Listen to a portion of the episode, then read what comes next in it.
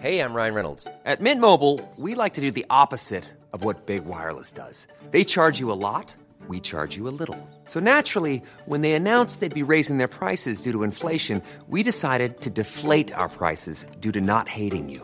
That's right. We're cutting the price of Mint Unlimited from $30 a month to just $15 a month. Give it a try at mintmobile.com slash switch. $45 upfront for three months plus taxes and fees. Promo rate for new customers for limited time. Unlimited more than 40 gigabytes per month. Slows. Full terms at mintmobile.com.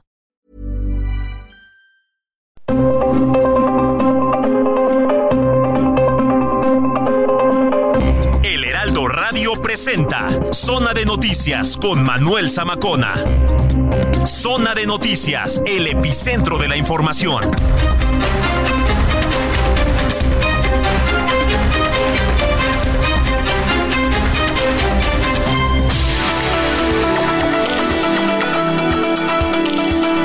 Son las 2 de la tarde ya en punto tiempo del centro de la República Mexicana. Qué gusto nos da saludarlo aquí a través de la señal de Heraldo Radio, la frecuencia que usted sintoniza. Exactamente, es el 98.5 de FM en la zona metropolitana del Valle de México. Y bueno, donde están los temblores, eh, por ahí de Miscuac y por ahí de Plateros, también es la misma, ¿eh? No se preocupe, es 98.5 de FM y de norte a sur, de sur a norte, eh, pues a través de las diferentes frecuencias locales de Heraldo Radio. Bueno, pues como cada fin de semana tenemos un gran programa por delante y este los invitamos para que se pongan en contacto con nosotros, arroba Samacona al aire, le repito, arroba Samacona al aire y www.heraldodemexico.com.mx. Bueno, pues eh, es muy importante que nos manden, eh, pues, qué está pasando en su colonia, en su unidad habitacional, en su calle, en su este, municipio.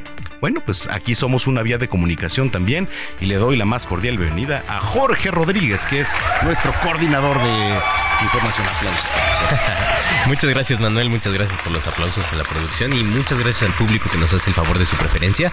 Eh, pues estoy muy bien Manuel en esta tarde de domingo, domingo 18 de febrero. Se reguló el clima, ¿verdad? Sí, ayer estaba el frío con todo y hoy está un poco más templado, ¿no? Templado, Salió el sol, está bastante tranquilo y lo que sí hemos estado observando es una muy copiosa participación en la marcha que estas organizaciones Sí. de la sociedad civil convocaron, ¿no? Es la marcha a favor de nuestra democracia, fue como ya la, la denominaron esta tarde, este desde la mañana. además. Sí, sí, desde la mañana una concentración aquí en el Zócalo de la Ciudad de México, pero también ellos dicen que en más de 100 ciudades, 120, nos decían a ayer, ¿no? nivel este, 100 en- Estados Unidos y aquí en, en nuestro país 100.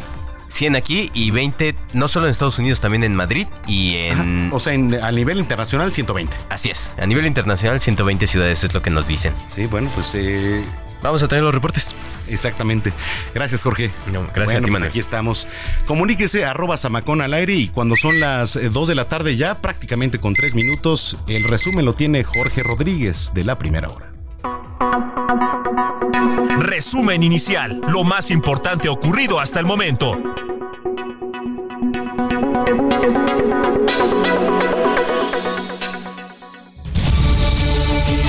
Esto es Zona de Noticias, es el domingo 18 de febrero y esta es la información. Miles de personas se dieron cita esta mañana en el Zócalo para la Marcha por la Democracia, donde Lorenzo Córdoba, ex consejero presidente del INE, fue el único orador. La manifestación, con la cual piden que el oficialismo deje de intervenir en las elecciones, se repitió en más de 100 ciudades en México y otros lugares del mundo. Interrogado sobre la marcha, el presidente Andrés Manuel López Obrador dijo lo siguiente. Presidente de la marcha. Muy bien, muy bien. Y la virtual candidata de la Alianza Fuerza y Corazón por México, Xochitl Gálvez, explicó sus razones para no acudir a la manifestación. La verdad, decidí no venir a la marcha porque no quiero que se malinterprete. Esta es una marcha por la defensa de la democracia, por la defensa de las instituciones. Dejemos a los ciudadanos marchar en paz. Y este mediodía, Claudia Sheinbaum se registró ante el INE como candidata a la presidencia de la República por la coalición Sigamos Haciendo Historia. Al salir del INE, habló sobre la marcha por la democracia. Es así que resulta importante, y más aquí en este recinto, señalar la falsedad e hipocresía de aquellos que hablan o marchan por la democracia, cuando en su momento promovieron fraudes electorales o nunca vieron la compra de votos. Y los dirigentes nacionales del PAN, Marco Cortés, así como del PRD, Jesús Zambrano, acudieron a la concentración aquí en la Ciudad de México. El INE informó que la Comisión Temporal de Debates propondrá el uso de entrevistas videograbadas para que la ciudadanía cuestione a las y el candidato a la presidencia, propuesta que deberá ser aprobada por el Consejo General del Instituto. Ayer la Fiscalía General de Justicia de la Ciudad de México cumplimentó otras tres órdenes de aprehensión en contra de Ismael Figueroa, ex líder del Sindicato de Bomberos de la capital, por robo calificado en pandilla, extorsión y fraude equiparado. Mañana la Cámara de Diputados presentará información de los foros donde se discutirán las iniciativas de reforma constitucional enviadas por el presidente Andrés Manuel López Obrador al Congreso de la Unión. También mañana inicia en Panamá la misión de 11 expertos de la Comisión Nacional de Búsqueda de la Secretaría de Gobernación, así como de 20 elementos de la Sedena para recuperar los restos de Catarino Erasmo Garza, periodista y militar considerado precursor de la Revolución Mexicana, cuyos restos están en Panamá desde hace 130 años. En temas internacionales, el primer ministro de Israel, Benjamín Netanyahu, declaró ayer que las conversaciones sobre una posible tregua en la franja de Gaza se, detuvieron al considerar delirantes las exigencias del grupo islamista Hamas. El expresidente de Estados Unidos, Donald Trump, hizo ayer una parada en la SneakerCon en el centro de convenciones de Filadelfia, donde presentó su marca de tenis. Ahí recibió abucheos, pero también apoyo. Y en los deportes, el Real Madrid empató con el Rayo Vallecano a un gol. Sin embargo, el Madrid mantiene el liderato en la liga. En este momento nos enlazamos con nuestro compañero Gaspar Betancourt que nos tiene información desde el Zócalo de la capital donde se está desde esta mañana se manifestaron en esta concentración de la marcha por la democracia. ¿Cómo estás, Gaspar? Bien, Manuel Auditorio, excelente tarde. En efecto, el día de hoy por la mañana se llevó a cabo la movilización denominada Marcha por Nuestra Democracia, evento en el que participaron y que fue organizado por más de 250 eh, organizaciones civiles y que se realizó en la capital, en el Zócalo de la Ciudad de México. Desde poco después de las 8 de la mañana fue que comenzaron a arribar algunos de los eh, asistentes a esta movilización. Tuvimos una instalación eh, de pantallas de un escenario para realizar el mitin en este sitio que desde el pasado viernes fue sitiado en las inmediaciones de Palacio Nacional. En estas eh, bardas metálicas que se pusieron, colocaron los manifestantes algunas mantas a favor de la democracia y conforme comenzaron a llegar algunos asistentes tuvimos la oportunidad de platicar con algunos de ellos, entre estos el activista Israel Rivas. Él es papá de niños con cáncer y que se ha movilizado en varias ocasiones en demanda de medicinas. Vamos a escuchar lo que nos comentó Israel Rivas. Bueno, estamos aquí porque, primero, por la defensa del voto y la democracia de este país. Y no puede haber seguridad pública, no puede haber salud digna en México si no hay democracia. El ejemplo lo tenemos hoy. Tenemos un sistema de salud desgarrado, con más de 53 millones de personas sin acceso a él, por la voluntad de un solo hombre, porque no hay democracia porque las decisiones se toman de manera unipersonal a través de ideas o de puntadas del presidente de la República. Minutos después de las 11 de la mañana, todo el circuito de Plaza de la Constitución y la plancha del Zócalo Capitalino ya estaban llenos de asistentes para esta movilización y después de las 11 de la mañana fue que Lorenzo Córdoba, el expresidente del Instituto Nacional Electoral, tomó la palabra para, en primera instancia, hacer un recuento de la historia de la democracia y posteriormente mostrar su postura para defender el voto. Esta movilización se llevó a cabo no solo con la intención de defender el voto libre de los ciudadanos y la transparencia en las elecciones del próximo 2 de junio.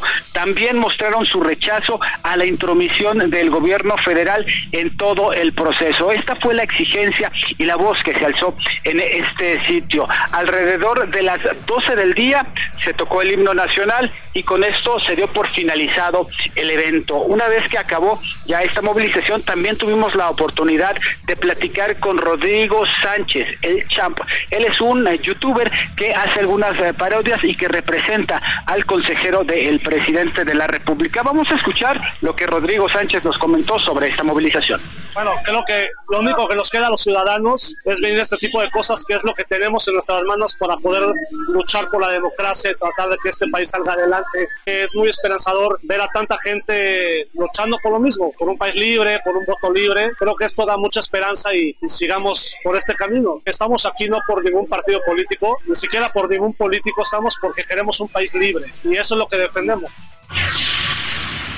Después de mediodía, poco a poco se comenzó a desalojar todo el circuito de plaza de la Constitución en un evento que se llevó a cabo sin que se registraran mayores eh, contratiempos. Únicamente el sol que por algunos momentos generó molestia para algunas personas, incluso una mujer de más de 50 años tuvo que ser atendida, atendida por elementos del Escuadrón de Rescates y Urgencias Médicas. Pero en general, un salto blanco en la movilización que se llevó a cabo en este país. Los organizadores eh, comentaron además que además de la Ciudad de México, 115 ciudades de nuestro país y de otros países participaron de forma simultánea en este evento. Y es el reporte que al momento les tengo. Bueno, Gaspar, y este finalmente en marchas anteriores se tenía pues registrado el tema de pues eh, tuburios de repente, digo, y tuburios me, re, me, refiero a este, pues de repente pintas eh, y cosas, este, pues lejos de, de, lo que es la normalidad de una marcha, ¿no? Así es, pero en esta ocasión fue una movilización. Para empezar como tal, eh, no fue una marcha, fue sí, concentración. poco a poco Exactamente, fue una concentración, poco a poco comenzó a llegar la gente, a diferencia de otros años. Esta es la tercera movilización en defensa de la democracia, se podría decir. La primera de ellas fue el 13 de noviembre de 2022 y la segunda el 26 de febrero de 2023. Y se llegaron a registrar algunos contratiempos, algunos altercados, pero en esta ocasión únicamente fue el arribo de pequeños contingentes que poco a poco fueron llenando el circuito de Plaza de Constitución y también toda la plancha del Zócalo Capitalino. No hubo de igual forma algún grupo de provocadores como en otras ocasiones, o más que nada de grupos contrarios a los que se movilizaron el día de hoy. Así es que sin mayores contratiempos fue que se llevó a cabo esta movilización. Las autoridades dieron una cifra final de 35 mil asistentes, mientras que los organizadores, por su parte, dijeron que fueron casi 100 mil personas las que se concentraron en la plancha del Zócalo Capitalino. Manuel. ¿Cuántos crees que fueron, Gaspar? Híjole, ojo de buen cubero, yo sí podría calcular tal vez más de 50 mil personas. Es un poquito difícil porque además claro, es complicado. de, de Sí, sí, sí. Además de esta zona de la plancha y de Circuito Plaza de la Constitución, sí había gente en algunas arterias como 20 de noviembre, como Madero y sí. como 5 de mayo. No, Así y bueno, sí, sí hubo bastante sí, asistencia. ahora sí que tienes ojo de buen cubero porque pues tienes años también cubriendo esas cosas, mi estimado Gaspar, ¿no? Así es, ahí más o menos le vamos calculando. Pero bueno, te mando un abrazo, gracias. Abrazo de vuelta, continuamos pendientes. Y esto que estamos escuchando es la sesión número 13 de Visa Rap con Nicky Nicole, precisamente porque la artista argentina se presentó el viernes allá en Guatemala, donde tuvo que interrumpir un momento su presentación para agradecer el apoyo de sus fans, esto luego de la ruptura con Peso Pluma. Es lo que te iba a decir, de repente, pues, eh, o sea, el interés de la prensa está en... ¿Sabes qué es lo que dijo cuando estaba ahí en la presentación? Interrumpió para decir, bueno, nosotros somos artistas, pero también somos personas. Claro. también sentimos. A ver, y tú imagínate, o sea, digo, tú y yo somos unos seres aquí de, de la radio, ¿no? uno más. Uno más y uno menos. Eh, Nicky Nicole, este, Shakira, Peso Pluma, quien sí, tú me digas. la fama, ¿no? Están expuestos, sí, a micrófonos y a que si se mueven o se echan un... ¿No? Los están criticando. Sí, claro. Ese es el precio de la fama, Y ¿no? es el de que precio todo el mundo fama. los esté viendo y que todo el Así mundo los es, siga. pero- Y lamentablemente, pues también de eso viven. Así es. Y viven bien. Y viven demasiado bien, efectivamente. Bueno, pero pues bueno, por eso estamos escuchando esta sesión número 13 de Visa Rap con Así Nicky es. Nicole. Sigue a Manuel Zamacona en Twitter e Instagram, arroba Zamacona al aire.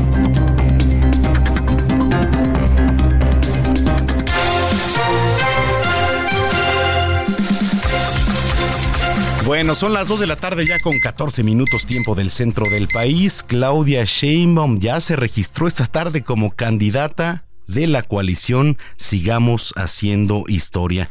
Toda la información y como siempre la sigues de cerca, Carlos Navarro, eres tú, adelante. Buenas tardes compañeros, les saludo con gusto a ustedes al auditorio. Nos encontramos en las instalaciones centrales del Instituto Nacional Electoral, el INE, donde hoy al mediodía Claudia Sheinbaum se registró como la, la candidata presidencial de la coalición Sigamos Haciendo Historia, integrada por Morena, Partido del Trabajo y Partido Verde. Después de haber entregado la documentación, brindó un discurso que presenciaron los principales integrantes del movimiento de la Cuarta Transformación, como ellos Marcelo Ebrard y también Adán Augusto López. Ante ello, convocó al pueblo de México a consolidar la continuidad de la Cuarta Transformación. Escuchemos.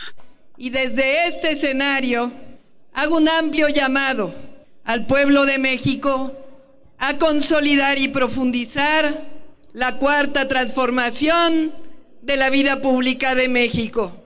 Eso significa seguir construyendo un México todavía más justo. Es por ello que planteó 15 principios generales del gobierno que dice ella va a encabezar el primero de octubre de 2024. Entre ellos, gobierno honesto sin influyentismo, corrupción e impunidad, mantener la división entre el poder económico y el poder político, un gobierno austero con disciplina financiera y fiscal garantizar las libertades de expresión, de reunión, de concentración y movilización, además de promover desarrollo científico y tecnológico, así como la, la innovación pública y privada, entre otros, que fueron 15 puntos. Y es que Claudia Sheinbaum no dejó pasar la oportunidad de criticar la marcha por la democracia que se llevó a cabo también hoy en la Ciudad de México. Recordó que algunos fueron partícipes de los fraudes electorales y no dijeron nada ante la compra del voto. Escuchemos. Que resulta importante y más aquí en este recinto, señalar la falsedad e hipocresía de aquellos que hablan o marchan por la democracia, cuando en su momento promovieron fraudes electorales o nunca vieron la compra de votos o se les olvidó respetar a los pueblos indígenas promoviendo la discriminación y el clasismo. Por último, Sheinbaum hizo un llamado y una amplia convocatoria a participar en el arranque de la campaña electoral que se va a llevar a cabo el próximo primero de marzo en el Zócalo de la Ciudad de México. Y también lanzó la invitación a participar en la jornada electoral del 2 de junio de 2024 que definirá a la primera presidenta o presidente en este caso de México. Compañeros, información que les tengo. Carlos, ¿cómo estás? Te saluda Jorge. Oye, nada más para comentar, estuvo por allá el ex canciller Marcelo Ebrard, ¿no? Es correcto, estuvo presente todos los perfiles relevantes de la cuarta transformación. Marcelo Ebrard estuvo incluso en el auditorio donde se firmó el registro de Claudia Sheinbaum, también estuvo Adán Augusto López, Ricardo Monreal, también varios aspirantes a cargos de elección popular, tanto de la Ciudad de México como de otros estados, y los gobernadores del movimiento de la Cuarta Transformación, que son alrededor de 23, incluyendo eh, los del Partido Verde y los del entonces PES, estuvieron presentes. Ahora sí que volvió a reunir a la, a la Cuarta Transformación como lo hizo en aquel cierre de precampaña en el Monumento a la Revolución. Eso te iba a preguntar, ¿funcionó la operación cicatriz o estaban afilando los puñales? Pues ahí sigue, va, va forjándose la operación cicatriz, ya da muestra de que todos están tranquilos, estuvieron presentes los principales operadores, como se lo comentaba, aquellos que participaron incluso con ella en la encuesta por la Coordinación Nacional de los Comités de Defensa de la Cuarta Transformación, estuvieron presentes, gobernadores, diputados, ahora sí que eh, una 4T unida se vio en este registro de Claudia Sheinbaum. O sea, prácticamente todo, todo lo guinda estuvo ahí. Es correcto, todo lo guinda y uno que otro verde y Partido del Trabajo también. Muy bien, pues Carlos, estamos en contacto, gracias. Claro que sí, estamos pendientes. Buen domingo. Igualmente para ti, Carlos Navarro. Bueno, vámonos hasta Chihuahua, otro de los estados donde, pues, las personas también se manifiestan, ¿eh? Marcha por nuestra democracia allá en Chihuahua. Federico Guevara, adelante. Buenas tardes. Efectivamente, más de 10.000 personas se aglutinaron en la llamada Plaza del Ángel, una macroplaza a un costado de Palacio de Gobierno, eh, y todos oponiéndose al paquete de reformas propuestas por el presidente Andrés Manuel López Obrador. Hubo una diversidad de participantes de diferentes asociaciones. Esta marcha se llevó a cabo en la entidad en cinco municipios más, Ciudad Juárez, Cuauhtémoc, Delicias, eh, Parral y esta ciudad capital. El recorrido inició desde la glorieta de Pancho Villa a eso de las diez y media de la mañana para llegar todos a esta Plaza del Ángel. Y ya el propósito, pues ya te lo dije, todo fue pacífico, todo fue tranquilo y lo que llamó la atención, curiosamente, es que la gran cantidad de las personas que acudieron eran personas de 45 años para arriba. Pocos jóvenes, pero invariablemente sí se notó la presencia de un gran conglomerado eh, en contra de las propuestas, reformas del presidente Andrés Manuel López Obrador. Hasta aquí la información. Bueno, pues ahí está la información. Oiga, este, vámonos con temas internacionales. Patti Alvarado, adelante, mi querida Patti. Muy buenas tardes, Manuel. Alrededor de 60 mexicanos se concentraron este mediodía frente a la residencia de la Embajada de México en Madrid, en la calle Pinar 13. De esta manera se unieron al llamamiento de la Marcha por la Democracia. En la capital española, los manifestantes portaban pancartas con lemas como Yo sí voy a la marcha, en democracia ni un paso atrás, y llevaban la bandera de México que extendieron en varios momentos. La concentración transcurrió pacíficamente, cantaron el himno mexicano y Cielito Lindo. Corearon consignas por la democracia, dieron vivas al voto libre, vivas a México y España. Los participantes tenían una franja de edad de entre 40 y 70 años. No iban vestidos de rosa. Entre ellos había profesionistas y jubilados, como es el caso de Raúl. A la pregunta de Heraldo Media Group sobre su motivación, nos comentó. Bueno, yo creo que digamos eh, es muy importante que, esta elección sea una elección completamente limpia, por independencia de quién pueda salir ganador de estas elecciones, pero que el proceso tiene que ser muy limpio, tal como las últimas veces ha sido, y que la verdad es importantísimo que se mantenga todavía la transparencia del INE. La manifestación estuvo rodeada por un importante cinturón de seguridad para garantizar su desarrollo. Los agentes preguntaron si tenían permiso de la delegación del gobierno de Madrid, ya que aquí para más de 20 personas se requiere un escrito, pero dado que la concentración fue convocada por redes sociales, no había ningún organizador. Así que la policía esperó a que se disolviera la manifestación pacíficamente. Entre los asistentes se pidió diálogo y no polémica para mantener el espíritu de convivencia respetar la consigna. Democracia. Este es el reporte que te tengo desde la capital española. Manuel. Sigue a Manuel Zamacona en Twitter e Instagram, arroba Zamacona al aire.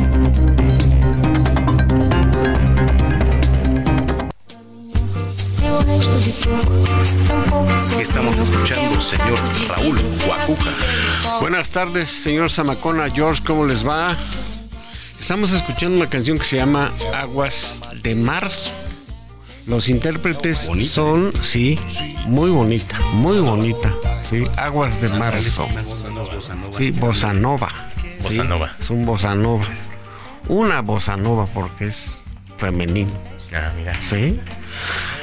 Los intérpretes son Elis Regina, que decían la reina, ¿sí? y el compositor de la canción que se llamó. Se llamó. Eh, Eva. Tom Jobim. Antonio. Es que les faltó los.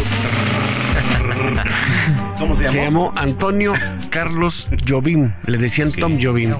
Se llamó Antonio Carlos Jobim. Elis Regina fue una cantante brasileña que estuvo casada en dos ocasiones. Tuvo tres hijos producto de dos matrimonios. Estuvo Ay, casada. No me toques ese tema. Estuvo casada en segundas nup- nupcias con su pianista personal que se llamó y se llama porque aún vive César Camargo Mariano. ¿Sí? Se dice que murió eh, ella murió en 1982, 19 de enero, pero se dice que murió por sobredosis de drogas y alcohol, aunque se dice que el gobierno brasileño la mató por por espionaje porque era espía de la CIA. ¿Sí? Y también ya murió Tom Jobim por cáncer de próstata. ¿Sí? Se le considera a Tom Jobim precursor de la bossa nova. Muy bien, pues si te parece si seguimos escuchando esta canción para ir al corte, Raúl. Sí. Rolón, por cierto, gracias. Vamos a una pausa y regresamos con Manuel Zamacona a Zona de Noticias.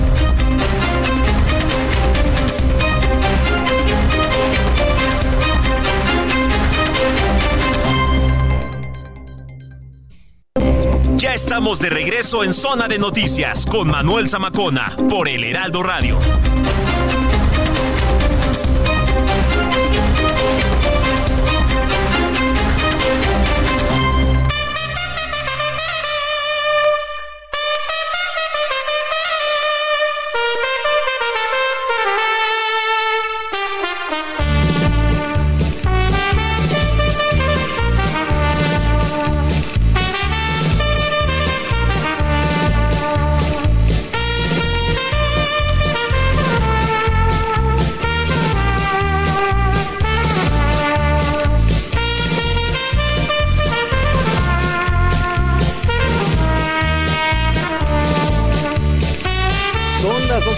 Con 31 minutos. Domingo, domingo. Hoy hay toros en la Plaza México, que por cierto, pues ha roto récords eh, en los últimos días. Entiendo que hay este pues cuestionamientos y entiendo que hay posturas a favor y en contra y todas bienvenidas, ¿eh? Por supuesto. Aquí lo más importante de todo es respetar, ¿no? Pero bueno, eh, hoy eh, es un cartel bastante interesante.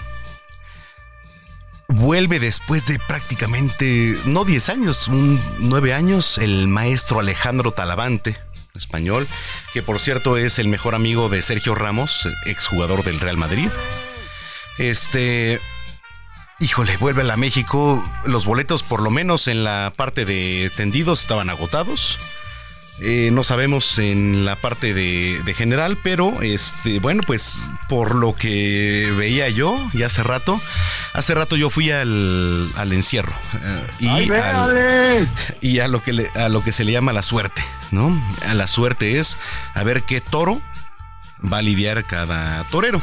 Eh, un encierro bien presentado, una cornamenta impactante de Villa Carmela, una de las mejores ganaderías de nuestro país. Este, un encierro bien presentado y hoy se presenta en la Plaza de Toros México y todavía hay boletos, ¿eh? Por si usted gusta ir. Hay boletos eh, para la Plaza de Toros México. Se presenta eh, como primera espada Alejandro, el maestro Talavante, seguido por Octavio García el Payo, gran mexicano, con gran clase. Y eh, confirma alternativa Héctor Gutiérrez, un novillero que le ha echado tantas ganas que la última vez en la México dejó un gran sabor de boca entero. Eh, eh, para las personas que dicen, oye, es que sí, de repente, pero vean lo que le pasó en Tlaxcala al torero. No sé si viste la nota, Jorge.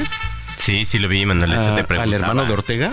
Tú que Eh, a ver, sabes un poco más sobre. Y se lo preguntábamos ayer a- al doctor Lavariega. Le dio un tras un trasvés, o sea, le entró el cuerno por. Le entró el cuerno por este. Quijada prácticamente. cornada, sí, por la base de la mandíbula, ¿cierto? Y, y sí, y le afectó obviamente parte del cráneo. Sí. No tocó cerebro, pero parte del cráneo. Eh, pues es impactante. A eso, a eso, a eso nos referimos cuando es toro contra torero. O sea, no es que es un espectáculo donde nada más se mata a un animal, no. A ver, es al único animal que se le da derecho a defenderse. Porque ni al pollo, ni al cerdo que, que se le matan ahí en rastros, se le da derecho a defenderse a nadie. Más que al toro de Lidia. Y también se come. Ah, mira, eso es con partes que, como te digo, yo no soy conocedor del tema, entonces eh, Sí. poco o nada sé en realidad. Pero Me van a tundir, ¿eh? Me van a tundir, pero a, Sí, eso estamos sí expuestos también. Sí, por supuesto. Eh, Estamos expuestos. Eh, yo soy conocedor de la Fiesta Brava. Sí, La he taurino. defendido, la he defendido y ahorita voy a ir a la Fiesta Brava saliendo de aquí. Está bien, pero. Y, este, y bueno, pues eh, quien como no... dices, creo que lo importante es la, la diversidad de opiniones. Sí, pero quien te explique bien. Porque de repente, y te apuesto, Jorge, que la mayoría de la gente que se va a manifestar no sabe un carajo de por qué se manifiesta. o tiene un argumento y por eso han perdido todo.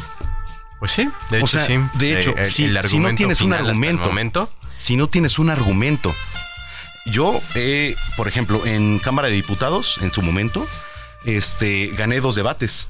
Yo, yo gané dos debates. Ahí contra dos diputados. Me dieron argumentos, di argumentos, adiós, ¿no? Dices, bueno. Pero, o sea, no es uno contra otro, no, simplemente respetar, es lo único que se pide. Aquí. Pues ya hablábamos hace unas semanas con el diputado Jorge Gaviño, que está impulsando Uf. esta, esta iniciativa de ley para prohibir las corridas de toros. Y él mismo nos lo decía, hay muchas iniciativas, hay muchos eh, intentos de dictamen, pero Varela. todos han quedado en dictamen. No se ha conseguido Sí. que ninguna ley pase el pleno. A ver, es que, ¿por, por qué no pasa?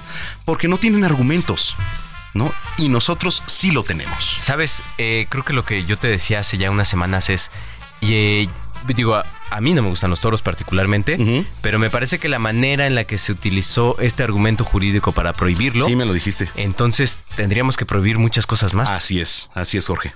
Pero Así bueno, es, Jorge. ahí está el comentario, Manuel. Digo, bueno, pues ahí está, ¿no? Sobre la mesa y escríbanos arroba samacona al aire. Le repito, arroba samacona al aire. Dos de la tarde con 36 minutos. Mayeli Mariscal. Muy buenas tardes, buenas tardes también a todo el auditorio. Pues desde Jalisco, las últimas horas, lamentablemente eh, ocurrió un multihomicidio, esto en el municipio de Tlaquepaque, en donde eh, pues mataron a cuatro adolescentes de entre 15 y 14 y 15 años también dos adultos de 20 y 23 años. Y esto eh, pues ocurrió la madrugada de este domingo alrededor de las 6 de la mañana. Es en donde en esta colonia Francisco y Madero en una finca ubicada en el cruce de las calles Venustiano Carranza y Santiago de Linier en donde eh, pues atacan a estos jóvenes. Ellos habían estado conviviendo en otro punto. Se desplazan a esta vivienda y bueno, es ahí en donde se da este ataque de manera directa. Más de 10 casquillos quedaron percutidos en el lugar. Las armas utilizadas, eh, calibres 380 y 40, de acuerdo con la información que dio el propio fiscal de Jalisco, Luis Joaquín Méndez Ruiz, quien se trasladó hasta este punto y pues bueno, dio cuenta de que eh, pues estos jóvenes, además de ser eh, pues ultimados, también hay un hombre y una mujer de 14 y 15 años respectivamente que se encuentran en estado grave, fueron trasladados a recibir la atención médica a un hospital. Y bueno, estas, eh, estos dos jóvenes no han podido rendir declaración, no se sabe todavía eh, pues los responsables, decía el fiscal que ya localizaron algunas cámaras aledañas a esta zona en donde pues estarán analizando sobre todo para eh, poder eh, localizar con eh, pues más detalle a los vehículos en donde eh, podrían haber escapado estos eh, pues estas personas que accionaron en contra de los jóvenes. Se desconoce también el motivo de este ataque y pues bueno lamentablemente este tipo de noticias que continúan sucediendo hechos de inseguridad en la zona metropolitana de Guadalajara. Y pues por otra parte Manuel también sumándose a las protestas eh, o esta marcha por la democracia también en Jalisco salieron los zapatíos más de 40 mil eh, de acuerdo con las cifras oficiales participaron en esta eh, marcha en donde pues sí las consignas eran de democracia la ley es la ley y hay que recordar sería la tercera manifestación que se da a favor de las instituciones a favor de la democracia.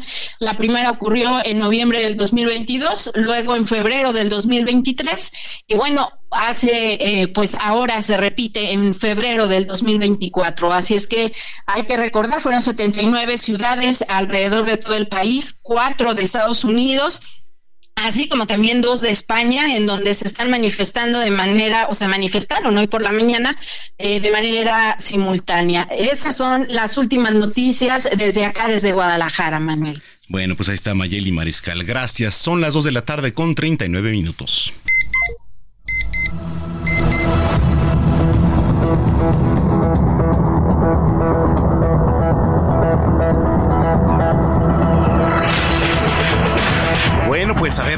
Cuánto trabajamos, cuánto rendimos, ¿no? De repente, porque este dice el señor Slim, bueno, no nada más el señor Slim, eh, es comprobado por muchos este, expertos, ¿no? En, este pues finanzas que dicen, oye, bueno, eh, es más importante las horas que rindes que, por ejemplo, porque además pierdes muchas horas en el celular.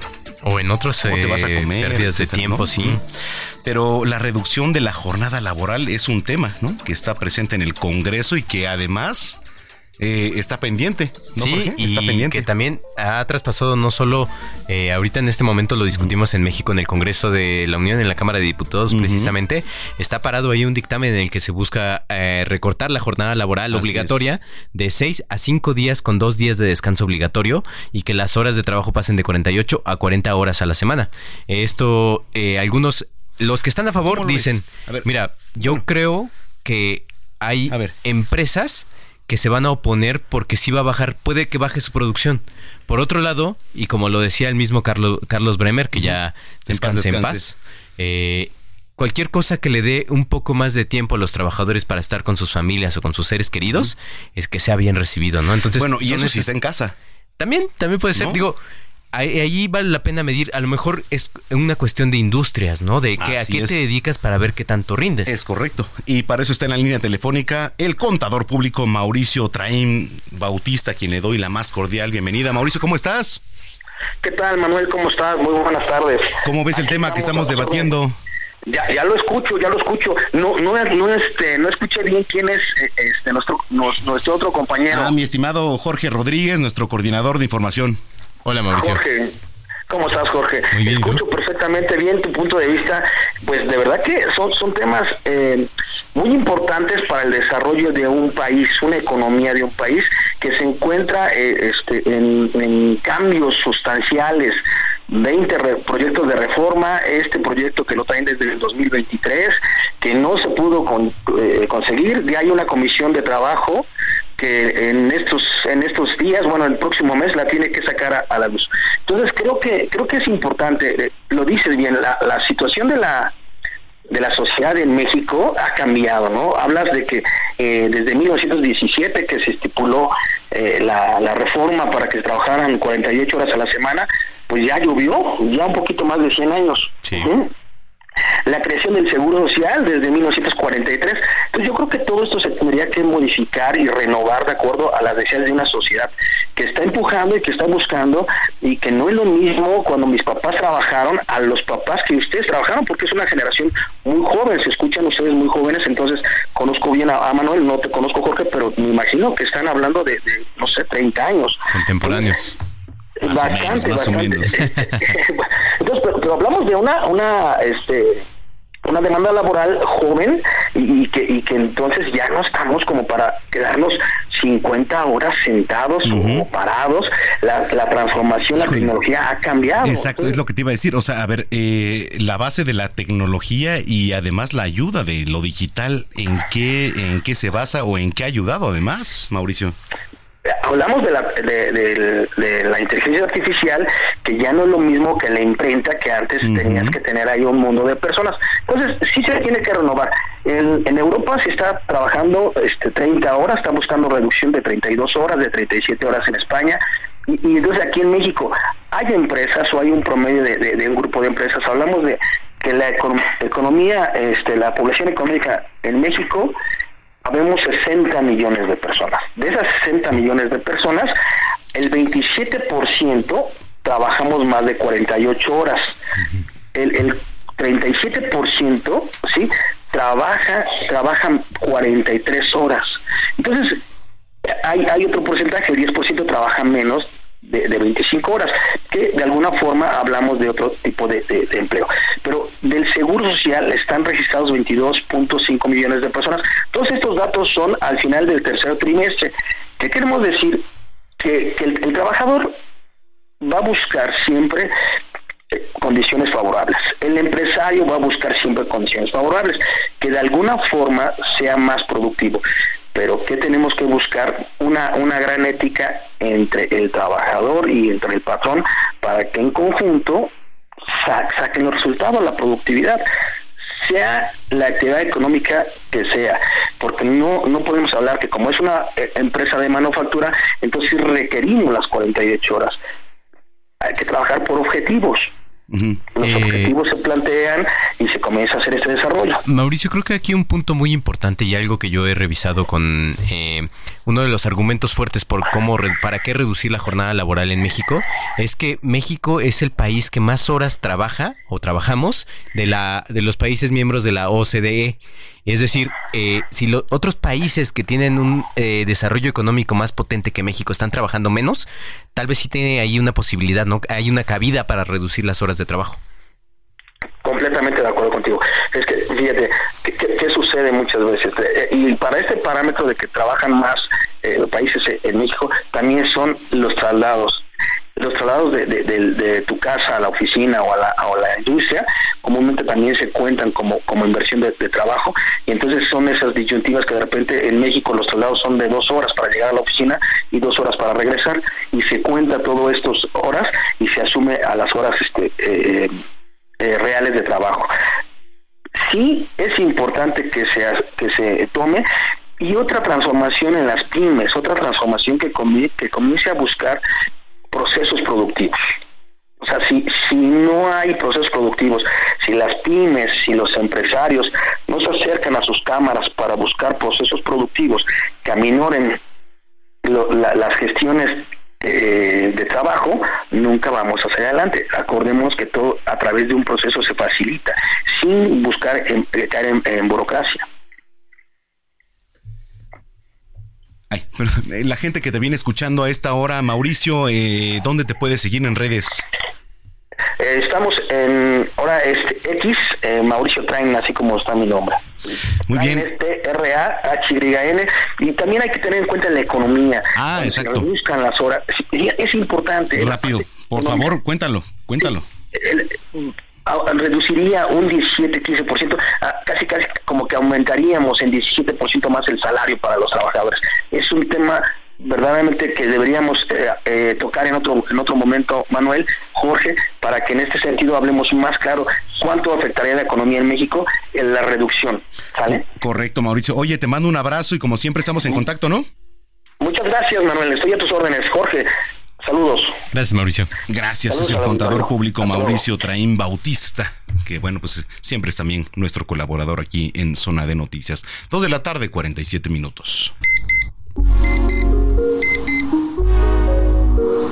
Mujer Plena con Paulina Mosurrutia. ¿Dónde andas, güera? Que me andas haciendo competencia con mis comper, ¿eh? ¿Dónde andas? Fíjate que eh, eh, hoy fue un día complejo entre marchas, fútboles de chamacos y ya sabes, Sí, sí, sí. las mujeres nos dividimos en muchas cosas, pero hoy le vamos a dar prioridad a la democracia y hablar de la marcha que se dio en 150 ciudades a lo ancho y largo de nuestro país, Estados Unidos y unos países de Europa. A ver, ¿y cómo empezamos? Me gustaría como iniciar eh, explicando que no es una marcha política, sino ciudadana. Creo que es lo primero que tenemos que entender, es decir, no se marcha para defender una ideología política, se marcha para defender nuestras instituciones y, creo que tendríamos que ponerlo en el contexto de cómo se entiende una fuerza dentro de la democracia. Y son, creo yo, dos áreas. Uno, la fuerza en aire que dicen los estrategas políticos, es decir, cuánta capacidad de viralidad tiene un proyecto, una iniciativa, una visión. Vamos a dar un ejemplo muy burdo, el fosfo-fosfo, ¿no? La señorita del fosfo-fosfo, ya señora, pone algo y se viraliza. Eso es una fuerza ciudadana o política. Y Sí, otra muy actual. importante, exactamente, es la fuerza en tierra, es decir, qué capacidad tiene un movimiento de sacar a la gente de sus casas y abarrotar las calles. Y eso es muy importante porque hace ver que a la gente le importa algo. Entonces, por eso era tan importante la marcha, porque la gente y claro, los partidos políticos tenían que ver con, con estos 700 mil eh, personas aproximadas que se dice que estuvieron en el Zócalo más todos los demás. Uno, que nos importan las instituciones, es decir, que queremos un buen árbitro, gane quien gane, que pite y vea el bar, ¿no? Explicándolo en fútbol. Eh, segundo, que la democracia cuenta, que, que la democracia habla de nuestras instituciones, de poder tener visiones opuestas y trabajar en conjunto. Es decir, no esperamos que todos pensemos igual, ni que le vayamos al mismo partido político, nada más que tú le vayas a uno y yo no te miente la madre por ello, ¿no? Eh, eh, es más o menos lo que tendríamos que ver y esto lo fortalece y sobre todo es muy importante que tan cerca estamos de las elecciones, de un hashtag que lleva dos semanas de narcopresidente, de de toda esta rudeza que vemos que será el, eh, las elecciones más sangrientas en nuestro país, pues tenemos que salir a defender. Es decir, cuando la gente dice, híjole, ya estás haciendo política, es que no entendemos que no entendemos. Estamos haciendo ciudadanía, es decir, el ciudadano, el ciudadano tiene que observar, tiene que exigir, tiene que defender sus instituciones y hoy fue esperanzador ver a la gente en su domingo de descanso salir a las calles y defender nuestra democracia y a nuestro México. Bueno, eh, sí, sí es impactante, digo, a, pesar de los dimes, de los diretes, eh, digo, siempre va a haber posturas, ¿no? Eh, efectivamente. Discúteme, aquí discúteme, Manuel. No, no, ya sabes que a mí esto me gusta. No, ya, ya, ya sabes, o sea, no, no, y este, creo que voy un poquito más de, de, tu lado, o sea, claro no, este Depende. El, el, medio de porque también soy, porque también soy ciudadano. claro, y, como ciudadano también este me puedo este quebrar para un lado o para otro. Absolutamente. absolutamente. mi voto, ¿no? Ya, ya, ya decidiré. Eso bueno, a ver quién me convence, pero bueno, este aquí somos libres, aquí somos libres, pero pero para empezar este sí, eh, eh, el tema sí, principal. Se muchas cosas. Sí, eh, pues empecemos por, por nosotros, ¿no? Por la sociedad. Mira, yo he visto medios de extrema derecha diciendo ganó la, la oposición, no. Eso va a ser siempre. Y los de izquierda diciendo, claro, quieren acabar con el, el presidente, tampoco, ¿no? O sea, a ver, en la elección de 2006, yo me acuerdo perfectamente, bueno, eh, digo, y a nivel presidencial, ¿eh? ¿No?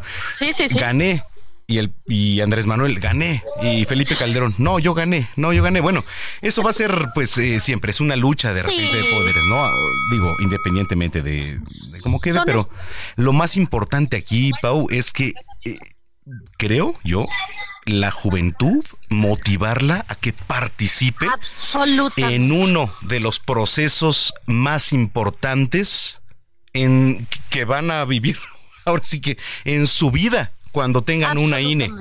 ¿No? Que es me, me, encanta que lo digas. Y fíjate que ahora sí que metiéndonos en Unión Mujer y en nuestra sección Unión Mujer Plena, o sea, hoy los jóvenes y las mujeres tienen que tomar en serio este tema. O sea, yo he oído muchísimos jóvenes decir, es que ninguna me convence menos el otro. No, es que no es quien te convenza, es que cuando uno entiende que el, que el gobierno no es de un solo poder, es decir, del poder ejecutivo, sino que es ejecutivo, legislativo y judicial, que tiene que haber equilibrio en las cámaras, que tu voto tiene que tener esta idea de ¿Cómo hago que todas las voces se escuchen?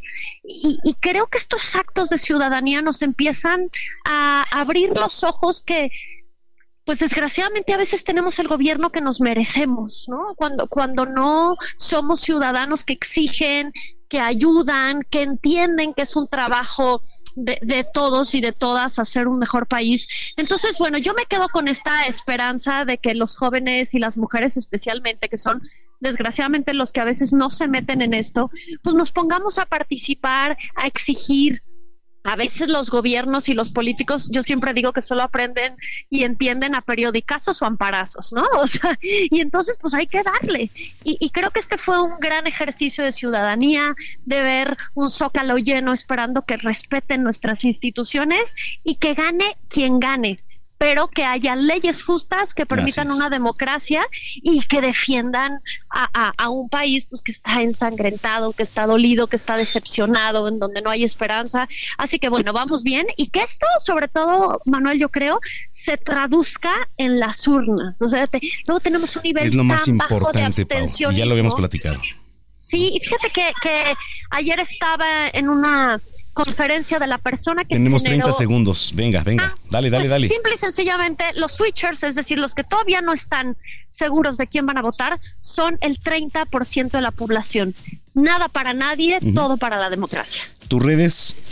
Pau Mosurrutia y Paulina Mosurrutia en todas las redes y también en Unión Mujer, pues estaremos hablando de esto y gracias como siempre por el espacio. Te mando un abrazo, te quiero. Un abrazo igualmente. Pau, pausa.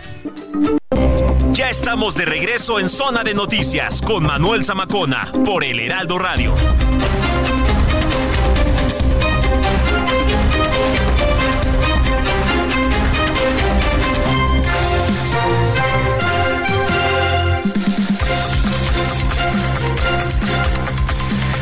Tres de la tarde en punto, tiempo del centro de la República Mexicana. Muchas gracias por continuar con nosotros aquí a través de la señal de Heraldo Radio. Si es que ya estaba en sintonía, si lo acaba de hacer, sea bienvenida, bienvenido, porque bueno, pues todavía tenemos un gran programa por delante. Jorge Rodríguez es nuestro coordinador de información. If you're looking for plump lips that last, you need to know about Juvederm lip fillers. With Juvederm Volbella XC and Juvederm Ultra XC, your lip look, whether it's subtle or bold, can last up to one full year with optimal treatment and no additional maintenance. Find a licensed specialist and see if it's right for you at juvederm.com today. That's J U V E D E R M.com. Add fullness to lips in adults over 21 with Juvederm Volbella XC or Juvederm Ultra XC. Do not use if you have severe allergies or a history of severe allergic reactions, or if you're allergic to lidocaine or the proteins used in Juvederm. Tell your doctor if you have a history of scarring or taking medicines that decrease the body's immune response or that can prolong bleeding. Common side effects include injection site redness, swelling, pain, tenderness, firmness, lumps, bumps, bruising, discoloration, or itching. As with all fillers, there's a rare risk of unintentional injection into a blood vessel, which can cause vision abnormalities, blindness, stroke, temporary scabs, or scarring. For full important safety information, visit juvederm.com. Información, ya está aquí. ¿Cómo estás, Jorge? Eh, muy bien, Manuel. Seguimos aquí pendientes de la información y eh, todavía recibiendo reportes de nuestros corresponsales en diversos puntos, en diversos estados de la República, donde eh, concentraciones de entre mil, cuatro mil, hasta cinco mil personas para esta marcha por la democracia, que ya nos decía nuestro compañero Gaspar Betancourt, aquí en la Ciudad de México la concentración reunió entre, hay algunos dicen entre, entre 10 mil y otros dicen hasta A ver, 60 mil, eh, 70 mil Como siempre, uno como periodista es, esperemos las cifras oficiales. Las cifras, pues siempre van a ser de gobierno. Sí. El gobierno tiene un partido. ¿Estás de acuerdo? Pero bueno, Mira, lo que eh, sí podemos decir es que la participación fue bastante copiosa. Mucha gente en el zócalo de la pero capital. ¿sabes qué pasa? Que ahora ya no se puede mentir porque hay drones, hay eh, pues inteligencia artificial que hace todo. Pues sí. Entonces, pero bueno, ahí está. Este, bueno, redes sociales, arroba Samacona al aire, le repito, arroba Samacona al aire, www.heraldodemexico.com.mx. Bueno, pues vamos con lo más importante generado al momento.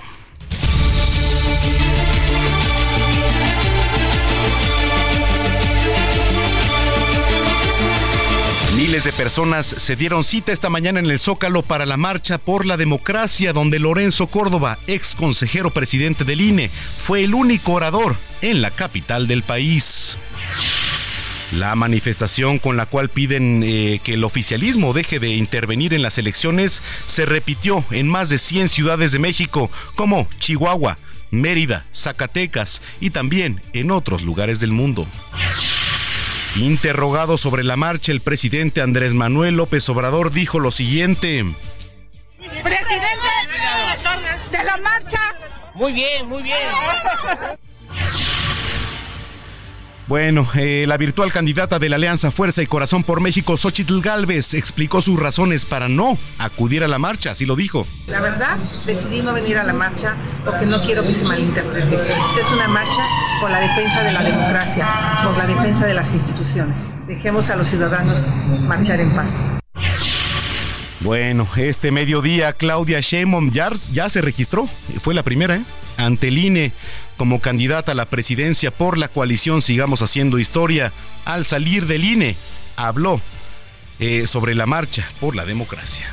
Es así que resulta importante, y más aquí en este recinto, señalar la falsedad e hipocresía de aquellos que hablan o marchan por la democracia, cuando en su momento promovieron fraudes electorales o nunca vieron la compra de votos.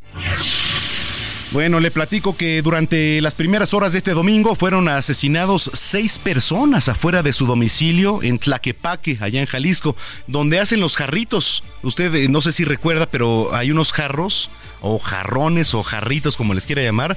De repente, pues los más famosos son los de tequila, ¿no? Bueno, pues ahí, en este municipio, cuatro de ellos eran adolescentes.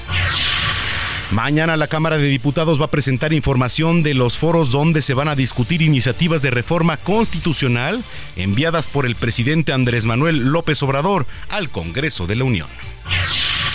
Vamos a temas internacionales. El primer ministro de Israel, eh, Benjamin Netanyahu, declaró ayer que pues las conversaciones sobre una posible tregua en la franja de Gaza se detuvieron al considerar eh, delirantes las exigencias del grupo islamista Hamas. En los deportes, Christian Horner, eh, jefe de equipo de Red Bull, que es por cierto, además, bueno, luego le voy a explicar ahí un poquito, bueno, no le, voy a explicar, le voy a dar un punto de vista. Escudería en la que corre Sergio Checo Pérez en la Fórmula 1 estaría siendo investigado por conducta sexual inapropiada. Esto es un supuesto, ¿eh? Todavía. Así lo reveló el medio neerlandés de Telegraph, luego de que el británico presuntamente envió mensajes de contenido sexual a una empleada de la escudería durante largo periodo de tiempo, que por cierto, a mi querido amigo Sergio Checo Pérez, a quien pues somos amigos, le mando un, gran, gran abrazo, mi querido Checo. Ay, otro chisme más que te cae Estoy cansado de te lleva y trae.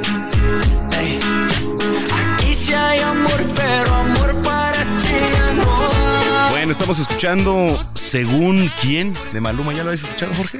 Eh, sí, ya lo había escuchado, Manuel. ¿Te gusta? Eh, fíjate que me gusta más la participación de Karim León. Sí, a mí también. En esta, en esta, en esta ocasión sí me gusta más la, participación de Y Karim León, además. no, esto porque, bueno, el artista colombiano llevó a, su mamá la presentación de Luis Miguel allá en Colombia. Sí. ¿No?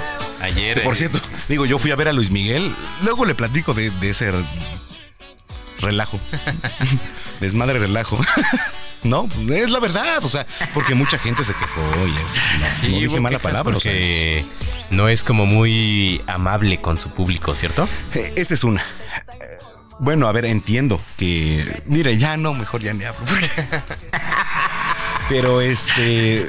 Mira, Luis Miguel siempre es Luis Miguel, ¿no? Y, y, mueve masas y este mueve tickets y mueve dinero, obviamente. Pero este, pues pagamos, digo, una y, me senté así en un lugar privilegiado y, ahí estuvimos. Digo, no esperaba que me saludara a mí, ¿no? O sea, pero por lo menos, y sí voy a hacer una comparación, la verdad es que sí la voy a hacer. Por ejemplo, Emanuel y Mijares. Es una comparación, pues nata a lo mejor. Emanuel y Mijares no nada más cantan eh, lo que tienen que cantar, o sea, se exponen, digo, un poquito más allá. Y es eh, una dulzura verlos porque además complacen al público. Luis Miguel no, a lo que va. Digo, a eso vas también, ¿no? O sea, tú te expones y, pagas por, por, eso, ¿no? O sea, no, no lo estoy criticando, sino pues es... Ahí, ahí está. A mí me dijeron que había esta queja de que él ya no canta, ¿no? Sino que canta una parte y pone a cantar al público. Siempre lo he dicho. Pero bueno, pues Luis Miguel, pues es... Es una estrella. Pues sí. Bueno, vámonos. 3 con 7. Aquí sí hay amor, pero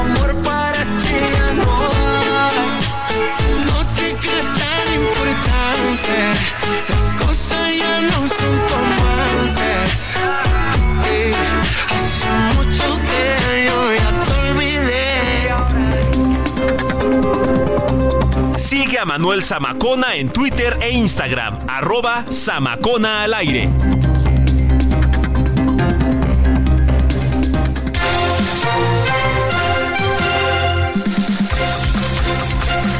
3 de la tarde con 8 minutos. Eh, Jorge Rodríguez, nuestro coordinador de información, tuviste la oportunidad de platicar eh, la calidad del aire allá en Monterrey, cómo Así está. es, Cuéntanos, Manuel. eh, ya llevamos algunas semanas hablando de este tema, sobre que la gente allá en Nuevo León, precisamente en la zona metropolitana de Monterrey, se queja por la mala calidad del aire y algunos responsabilizan directamente a la refinería de Cadereyta. De hecho, cuatro organizaciones civiles presentaron una demanda de acción colectiva para tratar de moverla, de, de cerrar la refinería de Cadereyta y si es posible trasladarla a otro lugar, pero que ya no esté ahí. Pudimos hablar con la bióloga Selene Martínez, directora ejecutiva del Observatorio Ciudadano de Calidad del Aire de Monterrey, sobre este tema y esta fue- es la conversación.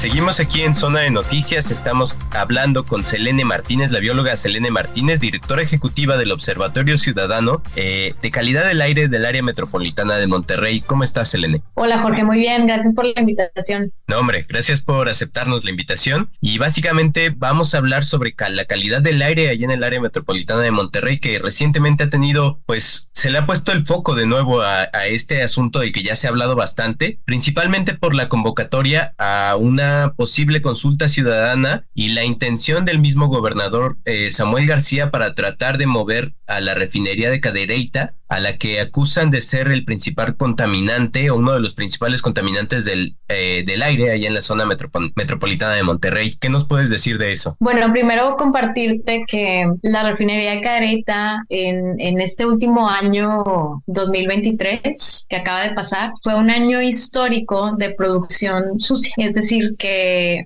su producción de combustóleo fue histórica, hablando proporcionalmente de todo lo que produjo. Entonces, hay varios aspectos en la refinería que ahora técnicamente preocupan porque sabemos que su estado actual no es eh, óptimo, no está funcionando como debería funcionar y, y no está, digamos, recuperando el azufre como debería, no está produciendo eficientemente, por eso está produciendo tanto combustóleo comparado con gasolina y, y diésel. Y también sabemos que es eh, la principal fuente de contaminación por dióxido de azufre, que es un gas contaminante criterio que es dañino para la salud, de hecho está normado en México como contaminante criterio. Y, y además algo importante de este SO2 de dióxido de azufre es que es un importante precursor de partículas finas, que son las más peligrosas para la salud, no solamente por su tamaño, PM2.5, porque miden menos de 2.5 micras, sino que también su composición, que generalmente vienen de la quema de combustibles fósiles, las hace peligrosas al respirarlas.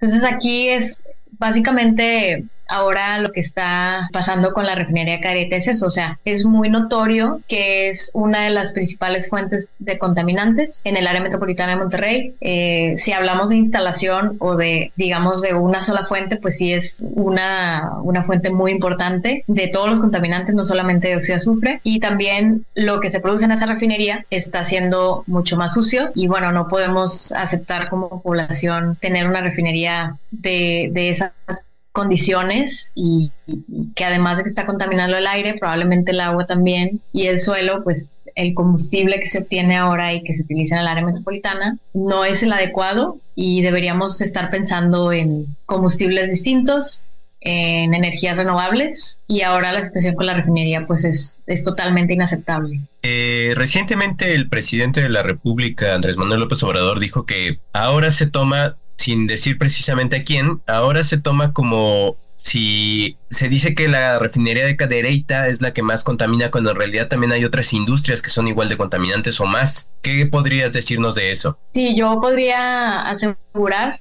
y de esto de esto eh, soy muy responsable también. Yo podría asegurar que la refinería de Cadereyta como instalación es hoy en día la instalación más contaminante dentro del área metropolitana de Monterrey, no solo hablando de dióxido de azufre, también ha tenido muchas fallas en, en la eficiencia y en sus procesos y ahora mismo está emitiendo hidrocarburos a la atmósfera, está emitiendo PM10, eh, en fin, la, el desempeño de la refinería de Cadereyta hoy en día es peor que hace años pasados. Y además, otro punto importante es considerar que todas las fuentes son importantes. La refinería Careta no es la única fuente. contaminante del aire en el área metropolitana. Lo que hay que saber es que no está despegada de la industria, o sea, la refinería de Cadereyta es industria. El tema con la refinería es que es una industria pública y como empresa pública es necesario que haga las inversiones correspondientes para que la población del área metropolitana no,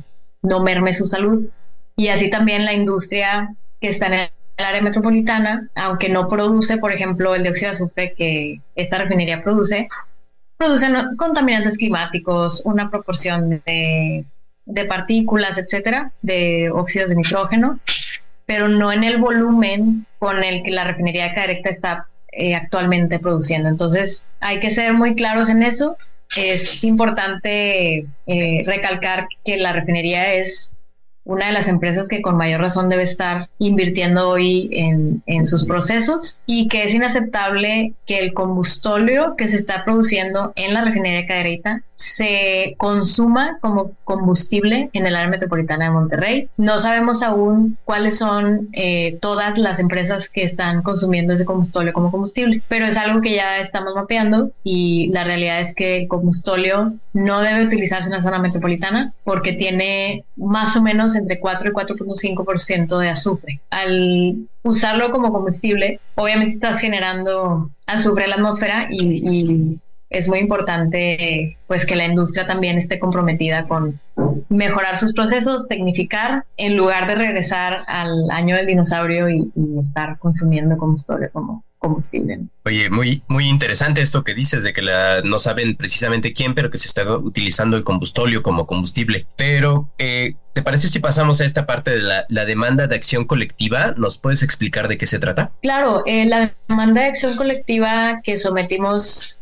eh, organización de la sociedad civil por acá en, Nuevo León. Somos el Observatorio Ciudadano de Calidad del Aire del Área Metropolitana de Monterrey, el Comité Ecológico Integral y también Pueblo Bicicletero. Y bueno, eh, aquí es importante que la población sepa que esta demanda colectiva fue un trabajo conjunto de, meses, ¿no? De, estar trabajando sobre lo histórico que representa la refinería, todos los eventos que han sucedido sobre todo últimamente, y datos muy, muy importantes, por ejemplo, producidos por la NASA, que han sido muy claros en, en esta tendencia ¿no? de producción de dióxido de azufre, que es un precursor de PM2.5, uno de, nuestros más grandes problemas en el área metropolitana. Entonces, eh, esta demanda colectiva lo que, lo que promueve pues es, es justo eso, o sea, el, daño ambiental causado por la refinería y cómo es que tiene que mejorar sus procesos y si no es capaz de hacer las inversiones que le corresponden, dejar de operar, porque no es posible que la operación esté a pesar de esas inversiones que no se han hecho y que esté trabajando la refinería hoy en día como tan ineficientemente, pues está dañando la salud. ¿En dónde está radicada esta demanda y cómo puede sumarse la gente que está interesada en este tema? Muy importante tu pregunta. De hecho, hace algunas semanas hicimos una invitación a la población que asistió al plantón que se hizo también por la sociedad civil para exigir este mismo tema. Y bueno, es muy importante primero que las personas sepan que cuando hay una movilización por firmas, por ejemplo, a través de, plataformas, ¿no? Para colectar firmas o firmas em, de manera presencial con toma de datos y todo esto, esto sirve muchísimo porque la acción colectiva o las demandas que se, que se hacen, pues también son una colecta de datos de lo que está sucediendo hoy en día. Entonces, si nosotros, por ejemplo, podemos llegar a decir que 10 mil, 50 mil, 100 mil personas están demandando que que la refinería haga lo que tenga que hacer para dejar de emitir, es muy importante y está dentro, de hecho, de, del histórico que nosotros también sometimos en esta demanda colectiva. Es decir, la participación ciudadana es vital, es, es imprescindible que las personas sepan esto y también que así como nosotros como sociedad civil estamos sometiendo esta acción jurídica, también todas las personas tienen el derecho de hacerlo y, la idea es que la federación tenga muy claro que la transición energética tiene que suceder no puede suceder si tenemos una refinería funcionando de esa manera. Tenemos seis, ¿no? Y una más creo que en Estados Unidos, pero bueno, una que no está funcionando. pero sí. Eh, pues nada más para que quede claro, eh, ¿cómo puede sumarse la gente a esta iniciativa? Eh, ¿A través de ustedes o individualmente? Sí, pues están estas dos vías. Nosotros como observatorio tenemos redes sociales, tenemos correo electrónico, página web. Eh, si gustan buscarnos en arroba observatorio MTY en todas las redes, estamos generalmente atentos a los mensajes. La ciudadanía puede unirse, eh, sobre todo hoy en día hay una dinámica está desarrollando en varios municipios de justo colecta de firmas oficial para poder hacer una consulta popular y, decidir qué se tiene que hacer con esta refinería por la ciudadanía, no por la federación, ni por el estado, ni por el municipio de Cadre. Es la ciudadanía eligiendo. Entonces ahora mismo estamos invitando a la población a participar. Eh, hay varios lugares que están ahora cada fin de semana colectando estas firmas para determinar qué, se tiene que hacer con esta consulta popular.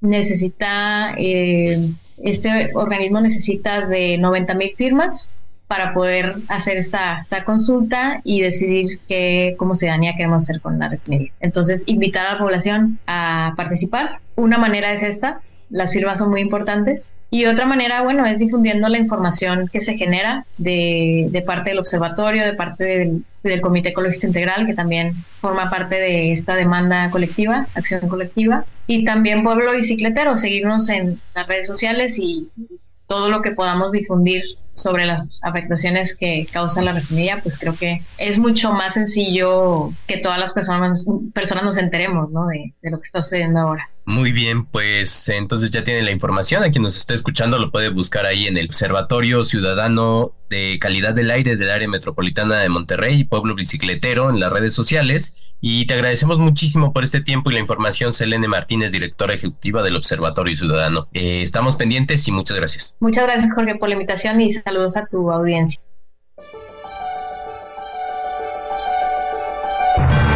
Cine, cámara, acción con Gonzalo Lira.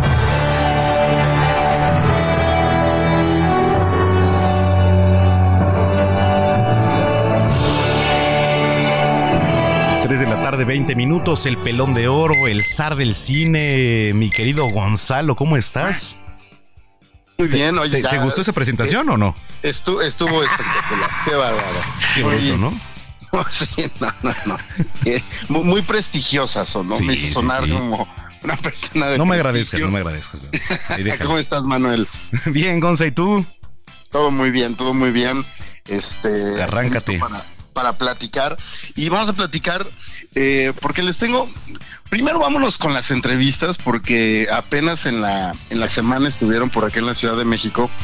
Eh, tanto la directora S.J. Clarkson como la actriz eh, Dakota Johnson para presentar la nueva película dentro del universo de Spider-Man, Madame Web, que eh, para quienes sean fans, pues eh, seguramente sabrán que de entrada, el universo de Spider-Man le pertenece a Marvel, el universo cinematográfico, por lo tanto le pertenece y lo ha desarrollado Disney, que son exactamente los mismos que han hecho las películas de los Vengadores y muchos otros superhéroes.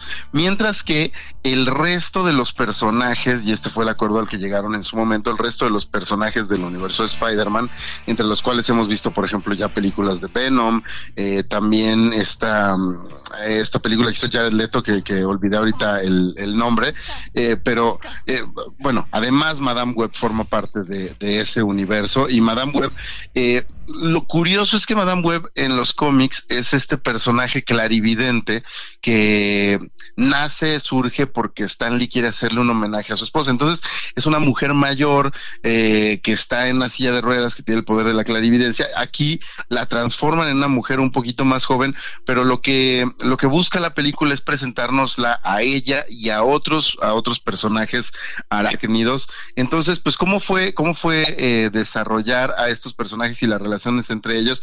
Esto es lo que me dijo la directora AJ Clarkson. ¿Te parece que la escuchemos? Well, I think it's an opportunity to take these different characters and a central character, and each of them are quite different. You know, each of our each of our young cast sort of represented in many ways the theme of the movie, which is the past, the present, and the future. So Cassie has to go back and understand her past in order to realize where she is in the present and make better choices for the future. And each of our Spider Women have that sort of mentality. You know.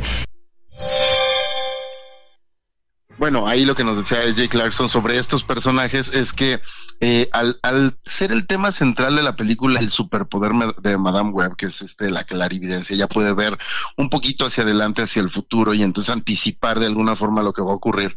Eh, y, y, pues bueno, eso le da cierta ventaja sobre sus enemigos. Dice que el tema central de la, la película, la directora menciona, era el del pasado, el presente y el futuro. Y entonces estos tres personajes secundarios que, que acompañan a Madame Web en la película, eh, ella lo que quería era que representaran esos tres diferentes tiempos, ¿no? El pasado, el presente el futuro, y cómo el poder ver hacia el futuro, eh, o para poder ver hacia el futuro más bien, necesitamos entender nuestro pasado, eh, voltear hacia él para comprender en dónde estamos parados en el presente y bueno, Uh, pues caminar, caminar con certeza hacia el futuro. Y ya de ahí se agarró, se agarró Dakota Johnson para hacer, eh, pues de alguna forma, un, un, paralelismo que terminó en una broma. Vamos a escuchar qué es lo que me dijo justo sobre este mismo tema. I also love that, like, it's very much about like cognitive behavioral therapy, like having to go look at your own childhood and right. your your how you grew up and your relationship with your parents in order to like clear the path for your future without trauma. I've done a lot of that. Y bueno, ella decía que justo, ¿no? Eh, de repente, dime, dime. Nos vamos rápido a pausa y regresamos contigo. Órale. Es más, tú manda pausa, por favor. Vamos a un corte y regresamos a Eso. Zona de Noticias.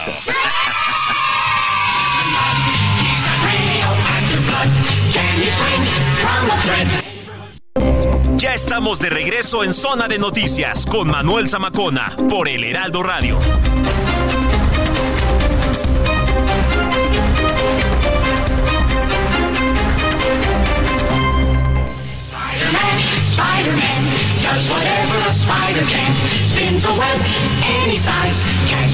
Gonzalo Lira, regresamos contigo. Estábamos platicando con mi querido Gonzalo Lira, experto en cine, y lo seguimos haciendo. ¿Dónde, dónde nos quedamos, Gonzalo? Pues estamos platicando sobre Madame Web y escuchamos un poquito de las entrevistas que tuvimos. Y bueno, dicho, dicho ya todo lo que dijimos sobre las entrevistas, pues llegó el momento de decirle a la gente si vale o no vale la pena que se vayan a ver eh, Madame Web. Y yo siempre digo que vale la pena que la gente vaya a ver las películas y tenga su decisión propia, pero la verdad, Manuel, es que, híjole, a mí esta película me costó muchísimo trabajo de este aguantarla de principio a fin. Es eh, creo que se agarra del pretexto de que todo ocurre en el 2003 para contarnos una historia tan absurda como eran muchas de las películas de superhéroes en ese momento. Pienso en Daredevil, por ejemplo, eh, de Ben Affleck, pienso en Batman y Robin, por ejemplo, aquella que hizo George Clooney, y muchas otras, eh, antes de que fuera el boom del cine de superhéroes, que se tomaba muy, que se empezó a tomar más en serio, esta película es completamente absurda. Digo, por ponerte un ejemplo, Manuel, hay un momento en la película en la que Madame Web se roba un, un taxi, ¿no? Lo toma sin permiso para tomar secuestradas, bueno, no secuestradas, pero para llevarse a estas otras tres chicas y es acusada de secuestro. Eh, toda la policía dice estarla buscando, sin embargo pasan tres semanas y, y, nadie nunca le pregunta por qué está manejando un taxi robado, ni nadie da absolutamente eh, con ella. A ese grado de absurdo son las situaciones en Madame Web. Entonces, creo que si la gente está dispuesta a dejar pasar esa clase de cosas, pues chance y se puede llegar a, a aventar un buen rato en el cine, pero la verdad es que para mí sí representa ya como lo más bajo a lo que haya eh, okay. llegado el cine de superhéroes en un buen rato. Sí. Y, Oye, pero es consumido, ¿no, Gonza? ¿Es que, perdón? Es consumido. Es muy consumido, aunque también creo que mmm, eh, ha, bajado un poquito eh, el consumo y esto tiene que ver con la frecuencia con la que se empezaron a lanzar estas películas. Antes una película de este tamaño era un verdadero evento, la gente las estaba esperando y ahora tienes tantas opciones tanto en los cines como en las plataformas. Digo, el mundo, el mundo de los superhéroes se ha eh, expandido tanto que tienen series, que tienen contenido constante. Entonces creo que si le bajan un poquito la frecuencia, cuidan un poquito más los contenidos que están haciendo, el material que están eh, produciendo y lanzando, quizá podamos eh, volver a hablar de, de, un mundo de los superhéroes eh, que siga generando la misma expectativa y que siga produciendo pues productos del mismo nivel. Hemos visto cosas sí. buenas, ¿no? La última película de Batman con Robert Pattinson me parece que fue bastante eh, digna, pero sí creo que pues hay sí. que bajarle un poquito. Híjole, coincido contigo, mi querido Gonzalo. ¿Recomendaciones para este fin de semana? ¿Algo? Eh, pues mira, hay bastantes recomendaciones, pero si se quieren ir al cine a ver una película muy, muy linda, eh, se estrenó Días Perfectos, Perfect Days, del director alemán eh, Wim Wenders, que es una película muy linda, aparentemente muy, muy básica, o más bien sí es muy básica, la historia de un hombre que se dedica a lavar los baños de Japón en su día a día, la música que escucha, las personas que conoce, se terminan convirtiendo dentro de esa cotidianidad en un homenaje a estar vivo, a, lo que vale la pena de la vida, esos pequeños momentos que nos hacen sentir bien. Eh, creo que es una película que búsquenla y no se van a arrepentir de haberla visto. En Muy bien. Oye, Gonza, tus redes sociales para la gente que te viene escuchando. Arroba Gonis, G-O-N-Y-Z, ahí me encuentran en todas las redes sociales. Te mando un abrazo. Otro para ti, Manuel. Gracias, Gonzalo Lira. Son las 3 de la tarde con 34 minutos. La entrevista en Zona de Noticias.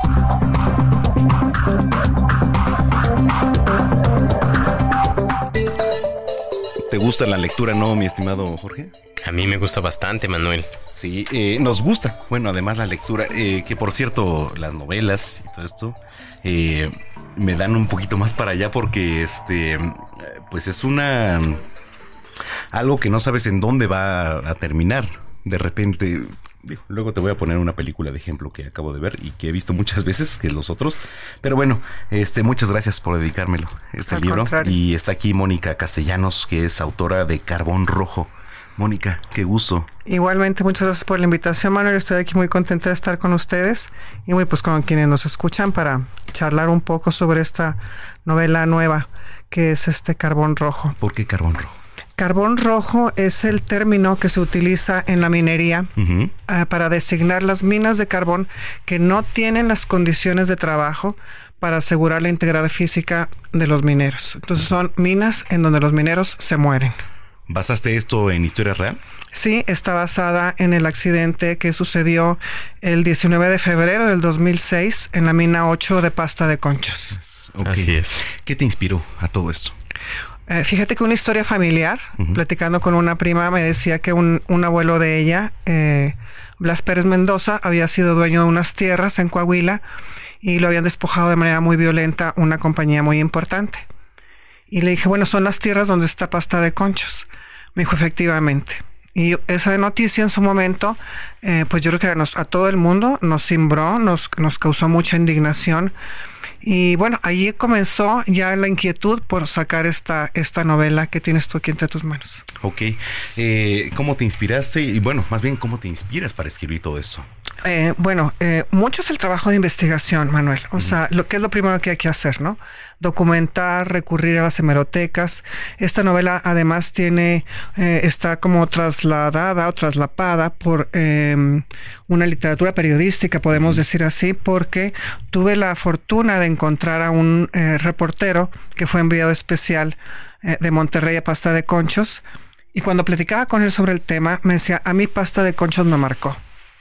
Y de manera muy generosa, él me dio todo su material todo lo que sus notas, fotografías, todo lo que había este, estado investigando y además me permitió entrevistarlo.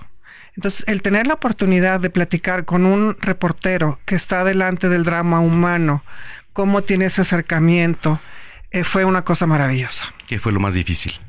Lo más difícil fue eh, crear ese personaje masculino, tanto como el personaje del minero, que es Indalecio, eh, bueno, siendo yo mujer, ¿no? Como escritora no es lo mismo meterte en la psicología de una mujer. Que, eh, que también está en la novela. Carmina es un personaje femenino, un personaje muy oscuro, muy paralelo a lo que sucede en las minas. Sin embargo, crear a Bernardo y a Indalecio fue el mayor reto. A ver, eh, si pudieras decir, a ver, eh, carbón rojo, ¿no? O sea, dentro de lo que, mira, son bastantes páginas. Digo, lectura también complicada porque es, es este letra pequeña, eh, ¿Qué fue lo que más te marcó? Em, la indignación de que este problema o esta situación no es una situación que ocurrió en el 2006 y se quedó ahí. Es una situación que hoy en día sigue vigente. O sea, eh, fuera de la mina estaban un grupo de mujeres em, luchando y peleando por recuperar a sus hombres, a sus padres, esposos, hijos, hermanos. Y siguen luchando hoy en día. Entonces, el ver este mm, empeño de, ellas por recuperarlos a los suyos, por tener un lugar donde puedan irles a llorar, eso es para mí lo más, lo que más me marcó. Hola Mónica, te saluda Jorge Rodríguez, jefe de información. Encantado. Eh, igualmente, para preguntarte, ¿qué opinas de esta, este anuncio, esta intención del gobierno de México para tratar de recuperar los cuerpos de ahí de la mina de pasta de conchos? Sí, bueno, pues es una intención que yo espero que realmente se concrete y no quede únicamente en una promesa. El gobierno, pues actualmente ha dicho que si no lo logra hacer en este, al final de su mandato. Pero ya tiene tiempo, ¿eh? Sí, ya tiene tiempo, ya tiene tiempo, porque es algo que comenzó desde hace varios años. Sí. Entonces los trabajos que han ido avanzando, bueno, no han llegado a concluir, pero dice que va a dejar un decreto para que lo hagan posteriormente y yo quisiera verlo. Oye, qué increíble. ¿Dónde, dónde lo encontramos? Platícanos todo sobre Ajá. este libro. Está en formato en físico, en formato digital, en un este poco tiempo más en audiolibro también. Lo encuentran en todas las librerías, en cualquiera. Y bueno, yo también quisiera aprovechar para hacerles Claro. una invitación, porque el martes, este próximo martes, 20 de febrero, a las 7 de la tarde, en la librería Gandhi de Quevedo, Ah, de Miguel Ángel, sí. De sí, Miguel sí. Ángel de Quevedo. Eh, presentamos, me tengo lo- el gusto de estar conversando con Eduardo Antonio Parra, que es un autor muy reconocido, Sí. y vamos a entrar en este diálogo también ya sobre lo que es la literatura, este, pues tanto de la mi- minera como la literatura femenina Wow. dentro de la minería y este y pues la literatura periodística que también la atraviesa.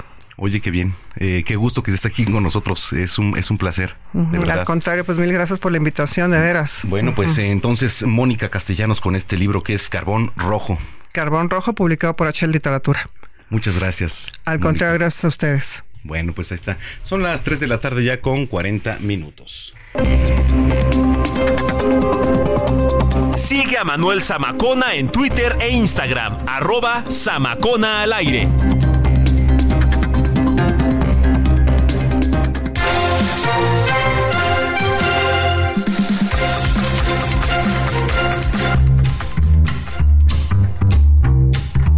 Agenda Cultural con Melisa Moreno.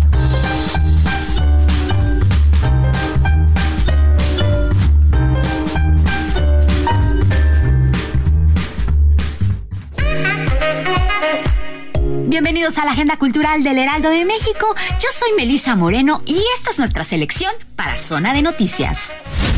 En el sueño, la vigilia es una exposición que presenta una selección de obras realizadas por Alejandra España, en las que se expresan sus procesos de investigación y creación como un puente entre su íntimo universo de símbolos oníricos y el mundo externo de la naturaleza. La artista también realiza intervenciones en el recorrido permanente del Museo Franz Mayer. La exposición se puede ver a partir de esta semana. Escrita y dirigida por Jorge Díaz, biografía pintada de un circo habla sobre el descubrimiento de la pintura El Circo de los Hermanos Niño Bueno. Ahí presenciamos lejanas escenas que evocan personajes que malabarean sus historias y arriesgan sus emociones. Es la figura del presentador que esta narración adquiere vida, rememorando las más exquisitas singularidades del arte circense. Acróbatas, bufones y vendedores son retratados con la sensibilidad del pintor para el asombro del espectador. Biografía pintada de un circo se presenta los sábados y domingos a la una de la tarde hasta el 24 de marzo en el Foro La Gruta. El ser humano duerme una media de 30 años de su vida y su salud física y mental depende de lo bien que lo haga. Lograr un buen descanso es posible, necesario y puede cambiarte la vida. Dormir bien es vivir mejor, con más energía, felicidad, creatividad y empatía. El sueño es uno de los pilares de nuestra salud y sin embargo es el más olvidado y descuidado. La falta de sueño puede hacer de nuestra vida una auténtica condena y aún así, durante décadas, su importancia ha sido menospreciada a causa de nuestro ajetreado estilo de vida actividades, preocupaciones, pantallas, estrés y una lista de tareas que priorizamos por encima de las necesidades de descanso. La ciencia del buen dormir es una obra de referencia que aúna todo el saber científico y médico que el doctor Álvarez ha obtenido tras décadas atendiendo a los miles de pacientes que han recurrido a él en busca de ayuda. Una guía para poder comprender por qué necesitamos dormir, cómo podemos optimizar nuestro descanso, cómo detectar los trastornos del sueño que puedan necesitar atención médica y en definitiva, cómo dormir más y mejor. La ciencia del buen dormir del doctor Javier Álvarez es editado por Diana. Esta fue la agenda cultural de esta semana. Yo soy Melisa Moreno y me encuentras en arroba melisototota. Nos escuchamos la siguiente.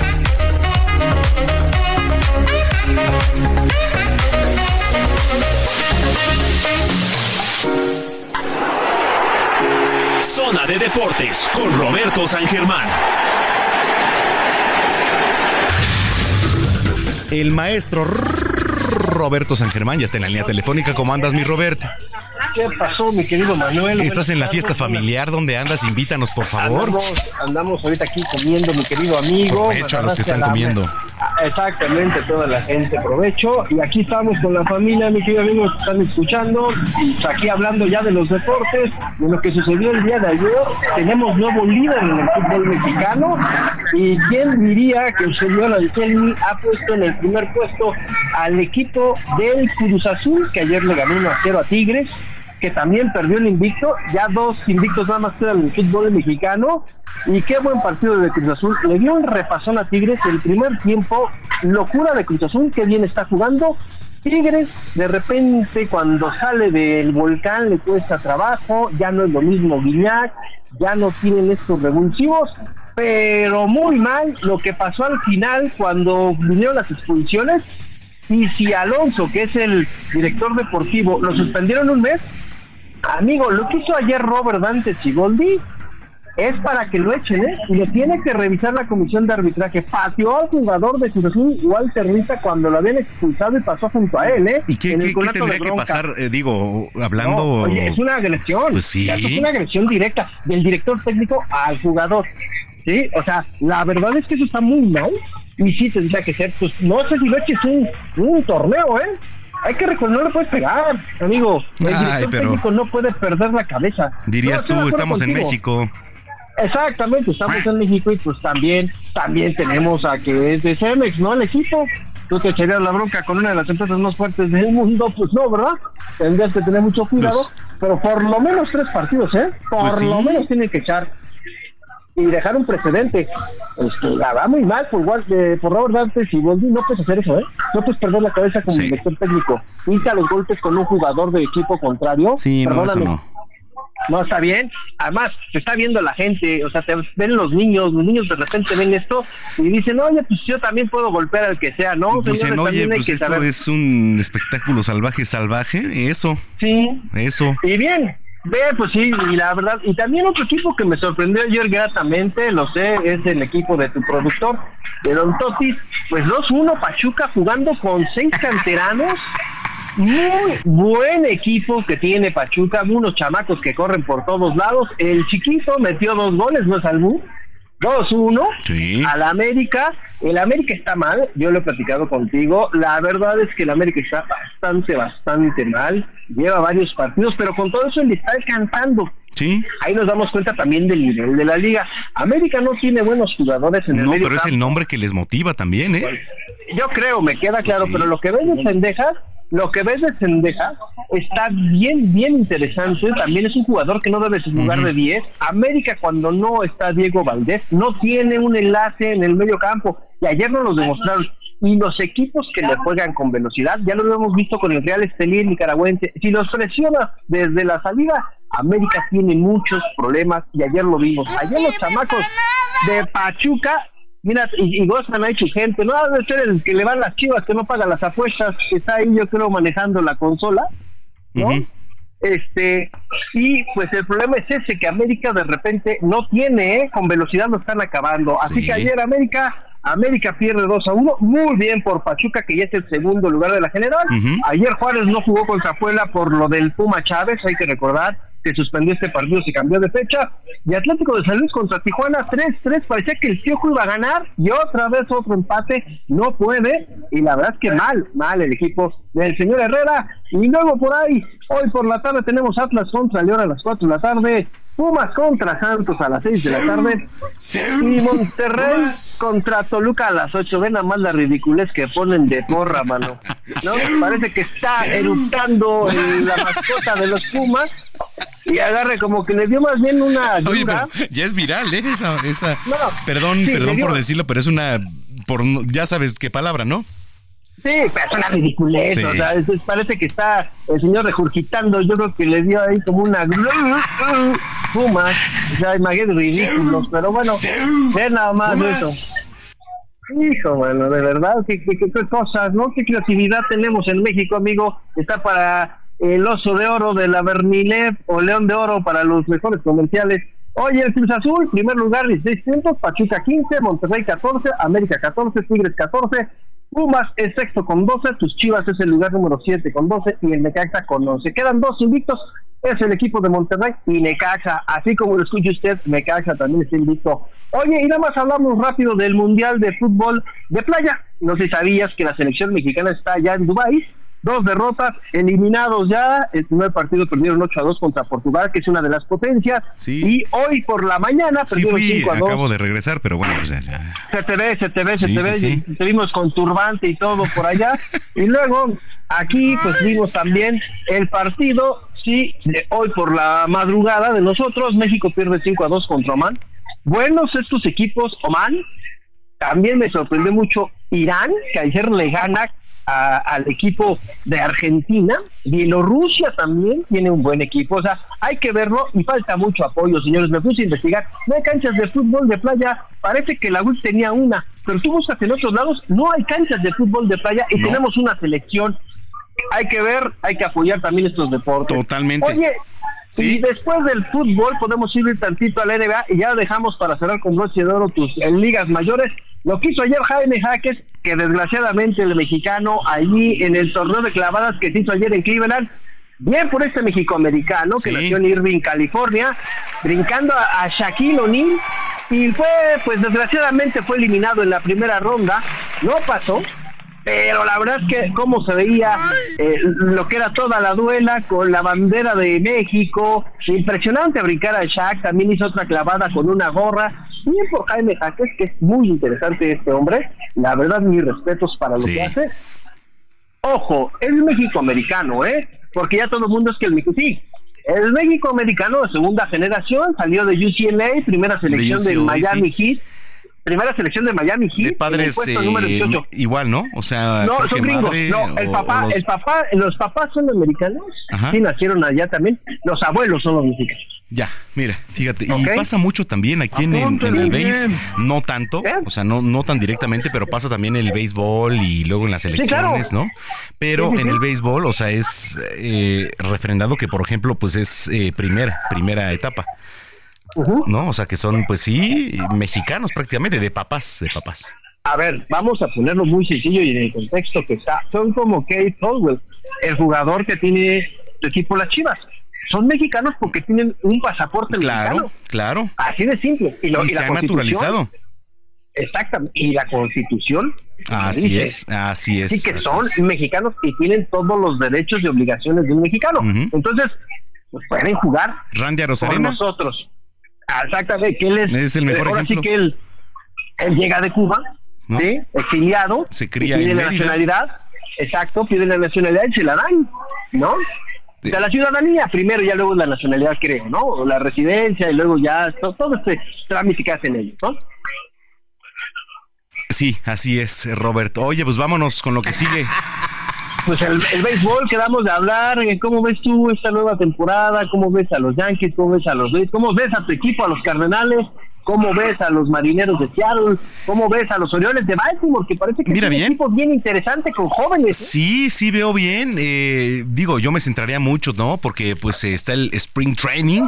Además, eh, van mucho más de 30 mexicanos ahí a, a, las grandes ligas, de los cuales creo que por lo menos 29, o si no es que los mismos 30 se quedan por allá. Este increíble. O sea, la verdad es que México lo está haciendo muy bien en cuanto a dominio de las grandes ligas. Eh, eh, hay equipos balanceados. Vienen los Yankees. Yankees se refuerza con dos mexicanos. Uno lo es este. Mm, el sinaloense, Boston, ¿no? ajá, el sinaloense de, de, de Boston, eh, Verdugo, y además este mm, eh, el ex ya el ex este Doyer de Los Ángeles que se me fue su nombre ahorita no pero, te sí bueno ser se me fue su nombre ahorita este pero bueno eh, eh, finalmente pertenecer ya a un equipo nada más de grandes ligas pues ya es decir no algo y que México está haciendo y es potencia mundial en béisbol y lo demostró en el último mundial que si no es porque Japón, siendo Japón, con un batazo del mejor bateador, hubiéramos sido campeones, este Robert. Ah, bueno, hermano, tú ves el, line-up que tenía el equipo de Japón, ve, ve nomás quiénes son. Sí, Ahí tienes a Shogo Otani, a los dos hombres más caros de las y grandes nos los íbamos a fregar, así como dicen las Sí, palabras, ¿eh? Sí, no los- el- estuvimos a México. un out. A un out, exactamente, a Pero un bueno, out. pues así es de hermoso el béisbol. Sí, es el, el- el rey de los deportes, ¿no? Sí. Estrategia y todo esto, pero la verdad, la verdad es que bastante, bastante interesante. Se vienen las grandes ligas ya, eh, empiezan en marzo, ¿no? Sí, ya, ya, ya se viene, pues, los Dodgers. Oye, y este, pues para acá, eh, como eh, eh, el Heraldo en su versión impresa, hoy, por cierto, eh, hay corrida de toros. Aquí en la. Monumental Plaza de Toros se presenta un cartel bastante interesante. Regresa el maestro Alejandro Talavante, que va a llenar, por supuesto, las butacas de la Monumental.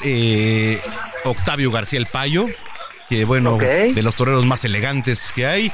Y eh, Héctor, eh, se, ay, se me fue su nombre ahorita, ahorita este, corroboro.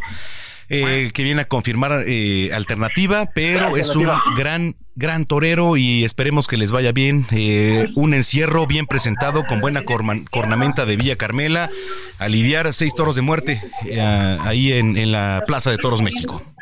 Perfecto, pues a los que les gusta, pues, que vayan. Tú eres uno de ellos, ¿no? Tú Es correcto, de aquí me voy para allá.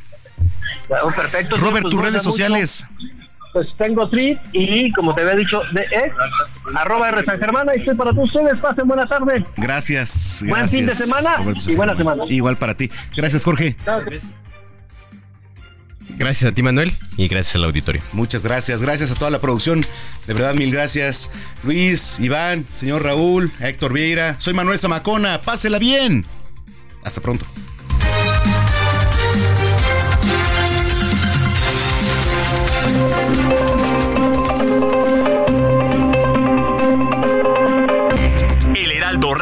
Presentó Zona de Noticias con Manuel Zamacona.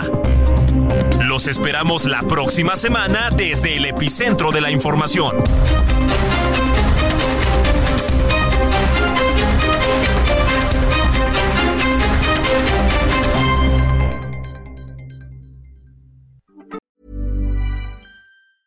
Selling a little or a lot? Shopify helps you do your thing however you cha-ching. Shopify is the global commerce platform that helps you sell at every stage of your business. From the launch your online shop stage to the first real life store stage, all the way to the did we just hit a million orders stage.